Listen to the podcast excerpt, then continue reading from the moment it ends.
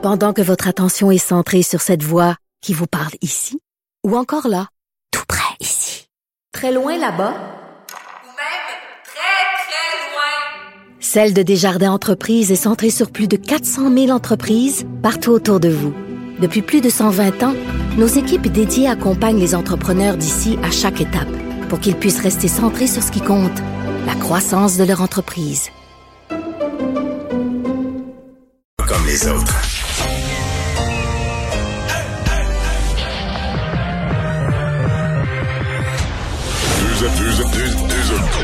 Deux animateurs cohérents, deux visions différentes. Une seule mission, pas comme les autres. Mario Dumont et Vincent Dessureau. Cube, Cube Radio. Bonjour, bonjour, bienvenue à l'émission, bienvenue à Cube Radio. Euh, on vous accompagne pour euh, deux heures, les deux heures à venir. On va vous raconter cette journée extrêmement chargée euh, en actualité. Bonjour Vincent. Salut Mario. Et les Américains qui viennent d'avoir une bonne nouvelle, mais je pensais que c'était un complot, le masque. On ne l'enlevait plus jamais, là. Je sais, j'étais un peu confus parce qu'on nous disait, la CDC, là, tout ce qu'ils voulaient, c'est nous mettre une, un masque dans le visage à vie. Ben là, ils viennent de retirer leurs mesures en disant, ben maintenant qu'on est vaccinés aux États-Unis, les gens qui sont vaccinés complètement, là, deux doses pour les vaccins à deux doses, ben vous pourrez enlever votre masque tout le temps, là. À l'extérieur, à l'intérieur. du complot vont devoir s'expliquer? Ben, parce qu'eux avaient dit que le masque, c'est une façon de contrôler la population, on l'enlèverait jamais. Tout à fait. Mais là, on l'enlèvera à l'intérieur, à l'extérieur. Et tu sais pourquoi? Ben, parce qu'on a étudié la science et on dit que le vaccin est efficace, trois études à l'appui, et que dans les quelques cas où les gens attrapent quand même le virus une fois vaccinés, ce sont des cas euh, plutôt euh, plutôt doux, faible charge virale, peu contagieux. Alors des données très rassurantes et positives. Ça arrivera probablement chez nous bientôt. Et on va rejoindre Paul Larocque et l'équipe de 100% Nouvelles.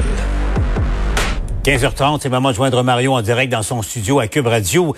Mario, bon, on vient euh, d'entendre, de voir, de suivre le dépôt du projet de loi et les, commentaires. On essaie de faire euh, la somme de tout ça. Il y a une question qui se pose, Mario, elle est toute simple. Est-ce que le gouvernement Legault a le bon dosage en ce moment dans le débat linguistique? Ben, le débat est lancé. À mon avis, il est bien lancé. Euh, beaucoup de choses qui me plaisent dans ce projet de loi.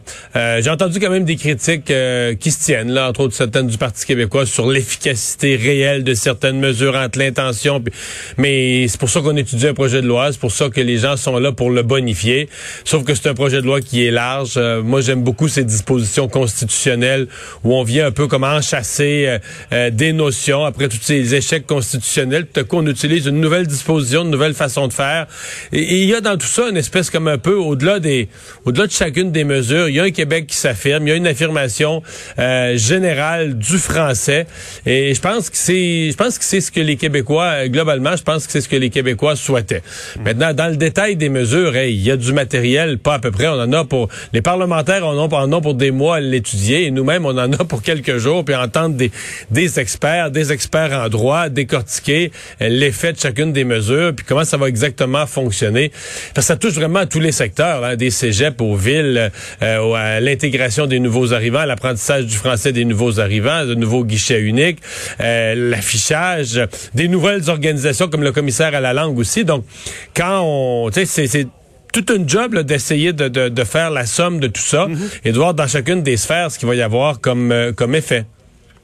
Ouais, je voyais le, mot choisi par deux des partis d'opposition, de tentaculaire, tu sais, comme, comme la pieuvre tentaculaire. Mais c'est parce que, parce que Paul, euh, Paul, quand on dit tentaculaire, c'est que euh, on n'avait pas fait l'exercice depuis 1977, au fond. En 77, la loi 101 était tentaculaire, dans le sens qu'elle touchait l'éducation, elle touchait l'immigration, elle touchait tous les secteurs. Depuis ce temps-là, la plupart des réformes de la langue, exemple, euh, Robert Bourassa en 87, la Cour suprême fait tomber les, dispositions sur l'affichage. Donc la réforme qui a suivi était sur l'affichage. Ensuite, il y a eu des réformes vraiment sur l'éducation, sur des aspects, mais on n'avait jamais refait l'exercice justement tentaculaire, l'exercice de reprendre la charte de la langue française dans la quasi-totalité de ses chapitres, de ses aspects. Et 44 ans plus tard, euh, avec l'état du français qui, qui, qui se détériore, le recul du français, je pense qu'on était qu'on était rendu là sur deux aspects, le gouvernement Mario a clairement fait le choix de, ne pas heurter, de ne pas confronter ou provoquer, si on veut, euh, des réactions. Je pense au Cégep. La, décision était de, oui ou non, appliquer la loi 101, donc empêcher les, francophones d'y aller. Ils ont opté pour une sorte de contingentement, là, éventuellement, mais bon, euh, c'est la formule douce. Euh, les villes, il y a bien des villes en ce moment, à Ottoburn Park, pas loin d'où euh, qui a encore un statut de ville bilingue. je pense qu'il y a 5, Saint-Pierre-Plamondon disait 5,6% de la population qui est de, langue maternelle anglophone. La ville a pourtant encore un statut de, de ville bilingue. Le gouvernement, bon, ne, ne revoit pas ça parce que les villes qui profitent du statut sans devoir, euh, sans répondre aux normes, n'auront qu'à adopter une petite motion, puis bon, ils vont, vont recevoir le statut aussi. Donc, euh, je reviens au, au, euh, principe général, c'est que le gouvernement a, a, fait attention pour ne pas provoquer de, de réactions trop, trop fortes chez les anglophones. Dans le cas des cégeps, je comprends la décision du, du gouvernement et en même temps, on, on, fait, je pense, la bonne chose dans le sens qu'on on dit les cégeps anglophones, là, ils sont prioritairement pour les anglophones, pas pour les nouveaux arrivants euh, qui veulent s'intégrer à l'anglais, etc. Donc ça, là-dessus, on fait des bonnes choses. Pour les villes, je dois avouer que j'ai plus de questions. Dans le cas des villes, j'ai trouvé que les critiques du Parti québécois étaient, étaient fondées, méritaient d'être entendues. Et moi aussi, ça m'a paru un peu simple de qu'une ville n'a plus à avoir un statut bilingue et comme par euh, une petite motion, euh, sans, sans critères, sans explication supplémentaire, par une simple motion, on viendrait enlever l'effet de la loi. Moi, je dois avouer que ça m'a... Ça, ça là il m'a laissé sur mon appétit un peu. La Constitution, revenons-y, parce qu'on aime la politique, toi et moi. Donc, ce, gouvernement propose, une lettre qui part vers le Canada, enfin un courriel probablement vers le Canada anglais, à Justin Trudeau, à Doug Ford, à Jason Kenney et aux autres premiers ministres, demandant la, réouverture, en fait, le fait que euh, le, caractère euh, distinct de la nation québécoise et son caractère francophone soit enchâssé dans la Constitution canadienne utopique ou réaliste, Mario? C'est excellent. Ça, vraiment, je trouve. C'est, d'ailleurs, c'est la surprise du jour que le gouvernement avait gardé dans sa manche. Sincèrement, je trouve ça excellent. Après tous les échecs constitutionnels, on utilise une disposition euh, qui nous euh, qui nous permet de le faire. Et euh, ben, d'abord, sur le fond, la, ramenons-nous à Stephen Harper. Ramenons Stephen Harper il y a un peu plus d'une décennie, qui avait fait reconnaître par un vote à la Chambre des communes que le Québec formait une nation. Mais c'était juste un vote de la Chambre des communes. Alors là, dans le fond, le Québec donne suite à ça c'est comme si le Québec prend la balle au bon, donne suite à ça, il l'inscrit dans la Constitution canadienne. Et Paul, on va s'entendre que politiquement, pour euh, François Legault, c'est assez habile, parce que on, arrive aux élections fédérales. Dans quelques mois, on sait, il va y avoir des élections fédérales. Quel parti alors qu'ils ont tous besoin de gagner des sièges au Québec, quel parti va oser annoncer? Euh, parce que le Québec a le droit de faire ce qu'il fait.